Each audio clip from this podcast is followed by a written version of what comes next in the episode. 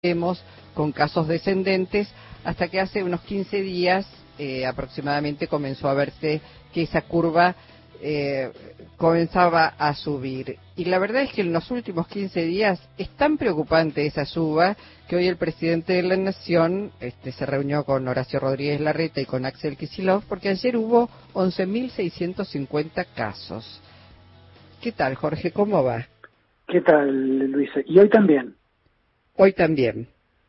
Sí. No tengo todavía los datos. Sí, sí, salieron hace 10 minutos Ah. y son más o menos esos. Eh, mira, eh, yo diría, no eh, miremos los 11.000 y pico de ayer y de hoy, así como tampoco tenía sentido mirar los 2.000 y pico que hubo el 25 cargados.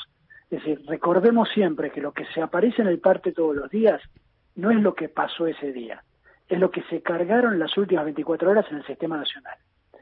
Eh, es decir, obviamente, si las personas que cargan están en su casa festejando Navidad y hay menos carga, no es que hubo menos personas que se enfermaron, hubo menos carga en el sistema. Y esa carga aparece los días hábiles siguientes porque la gente se puso a cargar. Quiero decir, la situación que estamos es una situación de crecimiento de casos, claramente, donde tenemos un promedio semanal que había llegado a estar abajo de 5.000 casos y ahora está arriba de 7.000 casos. ¿Está bien? Ese es el promedio. Es decir, así como no era 2.000 el, el, el, número del 25, tampoco es que ya tengamos un promedio de 11.000 como fue ayer y hoy. Eh, y de la misma forma, mañana y pasado, es probable que haya menos carga, porque te, vamos a tener de nuevo cuatro días no laborables. Es decir, estos números van a andar subiendo y bajando mucho hasta eh, digamos, la primera semana de enero, donde deje de haber feriados y ya la cosa se estabilice. Bueno, digo, vos, vos sabés que siempre los fines de semana, sábado y domingo, hay menos carga. Si a eso es. le sumas dos días más, bueno, eso se potencia, que es lo que nos viene pasando en diciembre. Vos pensás que en diciembre tuvimos un fin de semana de cuatro días al principio, el 8 de diciembre, y ahora dos más seguidos, eh, dos fines de semana de cuatro días. Eso lo que hace es que los números aparezcan raros y desdibujo un poco la idea, porque a lo mejor el día que hubo 2.000 a nadie le llamó la atención, y todos los que estamos mirando los números sabíamos que no era real. Y, bueno, y, que no era real que había, no sé, creo que ese día hubo 50 fallecidos. No puede haber eh, ese número porque no es coherente con la cantidad de contagios que se ven. Está, eh, Jorge, ahora, lo que sí eh, eh, se está produciendo es una subida en la curva, ese amesetamiento que había comenzó a moverse hacia arriba. Digo, no alarmemos, pero sí tengamos en cuenta algo que está pasando y que no es bueno. No, no, lo que digo no alarmar en el sentido de que no, no nos relajemos mañana si de golpe mañana tenemos 6.000 o 5.000 y pensamos que ya pasó. Eh, porque, digo, estos 11.000, a lo mejor si hubiera habido una carga homogénea, hubieran sido 6.000, 7.000, 8.000 casos. Eh, y, y, y no fue eso porque hubo días anteriores que hubo poca carga.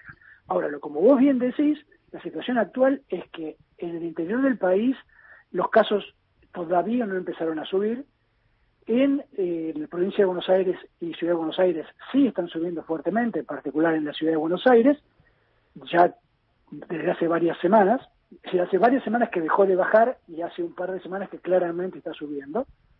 Y eh, la otra situación preocupante es en el sur del país, de La Pampa y Neuquén para el sur, no tanto por la cantidad de casos, porque por eso nos llama la atención muchas veces en, en, los partes, sino cuando vos lo mirás en función de los habitantes. Cuando vos mirás casos por habitante, hoy en día La Pampa, Santa Cruz, Neuquén están mucho más arriba que la ciudad de Buenos Aires, en, en casos por habitante, sí. eh, que es lo que importa en definitiva, ¿no? Porque es la, el porcentaje de la población que se está enfermando. Sin lugar a dudas, además uno piensa periodo de vacaciones, gente que está viajando, eh, es, claro. esto seguramente también va a, a, potenciar mucho la posibilidad de contagio si es que la gente no toma todas las medidas y todas las precauciones necesarias. Lo digo así porque eh, eso respecto al sur, a esto que decías que es una zona que uno piensa más abierta, más lejana, eh, y esto no es boicot al turismo, sino, bueno, cómo lo hacemos, en todo caso, cómo nos cuidamos. En la ciudad autónoma, por ejemplo, el Argerich está hablando de un incremento en las dos últimas semanas de un 50% de gente que llega con COVID. Bueno, son datos que eh, no se pueden soslayar y habrá que hacer algo en consecuencia. Está clarísimo. Es decir, como vos bien decís, lo importante no es tanto qué se hace, sino cómo se hace. Es decir, si vos te reunís acá o en el sur, en un lugar cerrado, es riesgoso. Si estás al aire libre, si estás manteniendo la distancia con tapabocas, minimizás los riesgos.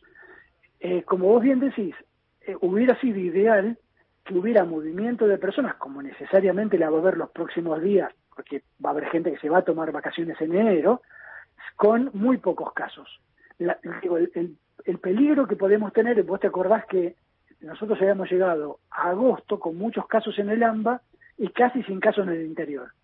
Cuando en ese momento el interior dijo, bueno, como no tenemos casos, podemos retomar las actividades, y vino gente al AMBA y volvió, se les explotaron los casos al mes, justamente porque la gente que venía volvía contagiada a su lugar de origen. Bueno, en este caso, la propia gente del AMBA que hay, donde hay bastante circulación ahora, puede ser que lleve una nueva ola al interior del país. Eso sería el peligro, digamos.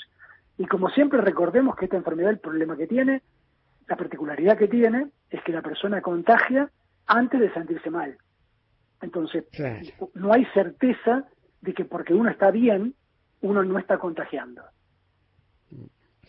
Bueno, creo que deberá volver a este, difundir con, mucha intensidad las medidas de cuidado, de protección, obviamente de responsabilidad social, ya no digo individual, sino social, porque somos parte de una comunidad y esto hay que entenderlo en algún momento, porque sería una lástima que esto que se ha declarado hasta el 31 de enero, que es esta fase de distanciamiento social preventivo y obligatorio tenga que cambiarse por el aislamiento, ¿no?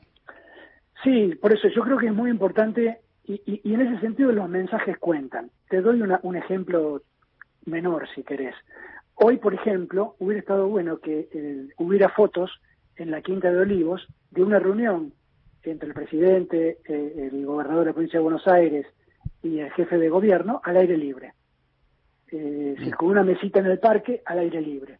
Eh, no sé si se reunieron en el aire libre, probablemente no, pero digo, e, ese tipo de cosas eh, de, de, manera inconsciente da la sensación a la gente de que esa es la manera de hacer las cosas y va transmitiendo el mensaje correcto. Claro, sí, sí, este, predica con el ejemplo, como se suele decir. Sí, y, y como aprovechar el hecho de que esa foto va a circular, que era noticia, para en la noticia mandar el, mensaje correcto. Claro, sí, sí, que, llega y, penetra con, suma naturalidad cuestiones que deberán volver eh, o transformarse en eh, naturales y en cotidianas. El barbijo, el aire libre, la distancia entre las personas. Este, Esto más allá de la vacuna es, es, el segundo día de, vacunación este, y eso nos trae mucha tranquilidad, pero las medidas este, de distanciamiento las vamos a tener que seguir conservando por muchos meses todavía. Justamente lo que te iba a decir. Probablemente una de las cosas que puede haber conspirado en diciembre para este, esta suba de casos ha sido el, anuncio de la vacuna, porque genera de nuevo la sensación de que ya pasó, de que ya no hay riesgo. Y en realidad, para que haya un porcentaje de la población que corre más riesgo inmunizada, faltan por lo menos tres meses. Eh, porque, porque eso es lo que va a demorar en, vacunar a las 12 millones de personas que va a ser el primer grupo y la gente que se enferma corre más riesgo. Entonces, en la solución está en vías con una, una, perspectiva cierta de solución, pero no está resuelta hoy. Entonces, mm. hoy tenemos que seguir cuidándonos. Bueno, Jorge, era lo que necesitábamos escuchar de voces autorizadas, como siempre. Muchísimas gracias por la posibilidad de informar a nuestros oyentes a lo largo y a lo ancho de todo el país. Te mandamos un abrazo y te deseamos buen año por delante. Gracias, igualmente para ustedes y a disposición para siempre. Gracias. Jorge Aliaga, físico, investigador de la Universidad de Buenos Aires y del CONICET. A seguir cuidándonos no bajemos la guardia, no bajemos los brazos, no bajemos el barbijo, mantengámonos a distancia y continuemos con el lavado de manos que va a ser muy necesaria por muchos meses y ojalá esto lo adquiramos casi casi me atrevería a decir por siempre y para siempre.